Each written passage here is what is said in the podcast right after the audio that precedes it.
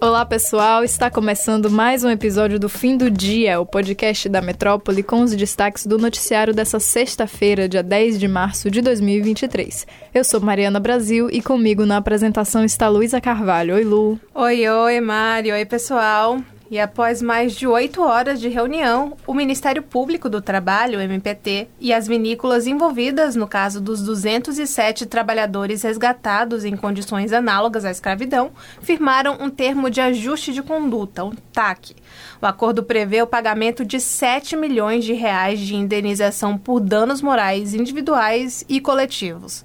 O valor será dividido pelas três empresas envolvidas. As vinícolas Aurora, Garibaldi e Salton têm 15 dias para a realização dos pagamentos de danos individuais. Os valores do dano moral coletivo serão direcionados para entidades, fundos ou projetos visando a recomposição do dano. E o acordo prevê também que sejam adotadas medidas para evitar novos casos como esse. As vinícolas terão, por exemplo, que fiscalizar as ações de proteção à saúde e à segurança do trabalho adotadas pelas terceirizadas. Elas também não vão poder firmar contratos de terceirização com empresas que não tenham capacidade econômica compatível com a execução do serviço contratado. Além dos 7 milhões de reais de indenização, há também um outro TAC assinado pela Fênix, responsável pela contratação dos trabalhadores resgatados. A empresa já pagou um milhão de reais em verbas rescisórias, mas se recusou a assinar um acordo de indenização individual. Agora a gente segue com atualizações sobre o caso das joias de Michele. O caso ficou encoberto durante um ano e quatro meses pela Polícia Federal, pelos Ministérios da Economia, da Justiça, das Relações Exteriores e por seus protagonistas, isso segundo observação feita pelo jornalista Jânio de Freitas em uma matéria que foi publicada nesta sexta-feira no Poder 360. Na reportagem, o jornalista relembra que o incidente inicial no aeroporto de Guarulhos aconteceu em 20 de outubro de 2021. A revelação dos repórteres Adriana Fernandes e André Borges, do Estadão, foi feita em 3 de março de 2023. Para Jânio, o período em que o caso ficou longe dos holofotes mostra as conivências e temores que o sustentam. E além da permanência das joias de diamantes na Receita Federal por 16 meses, um segundo estojo passou cerca de um ano em um cofre do Ministério de Minas e Energia até que seu portador o entregasse ao destinatário, o ex-presidente Jair Bolsonaro, do PL. As joias não foram passadas ao acervo da Presidência da República, mas foram embolsadas por Bolsonaro, configurando o peculato. Também ao Poder 360, em artigo publicado nesta sexta-feira, o advogado Antônio Carlos de Almeida Castro, conhecido como Cacai, definiu todo o caso como, abre aspas, coisa de quem tinha a certeza da impunidade, fecha aspas. Ele disse o seguinte, abre aspas, o que me causa profunda perplexidade é a maneira descarada com que o ex-presidente, seu ministro e assessores usaram sem nenhum pudor a influência do poder para cometer os crimes. Uso documentado, uso de quem julga ter a propriedade do Estado e que pode subjugar o funcionário público sério e ético, fecha aspas.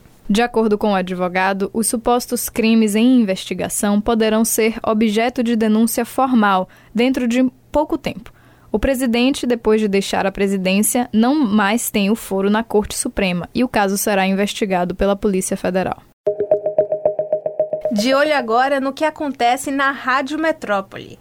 Em entrevista concedida ao programa Jornal da Metrópole no Ar, nesta sexta-feira, a antropóloga Miriam Goldenberg revelou os segredos de como gozar a maturidade.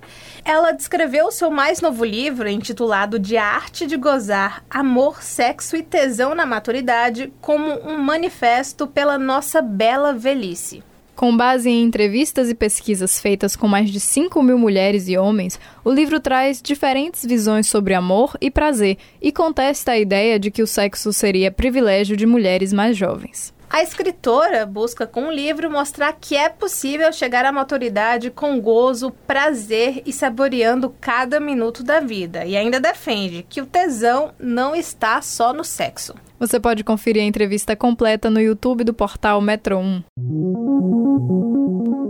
Encerrando o episódio dessa sexta em clima descontraído, a música Haja Amor, do pai do Axé Music, Luiz Caldas, viralizou na rede social TikTok.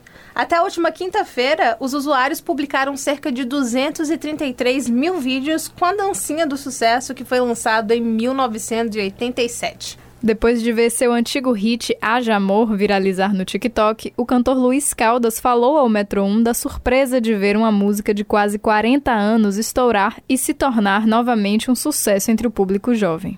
Luiz Caldas brincou ao comentar a nova dança e disse que já dançou muito no passado. Agora vai deixar essa aí para a galera jovem que já fez a coreografia e vai ficar só curtindo e assistindo.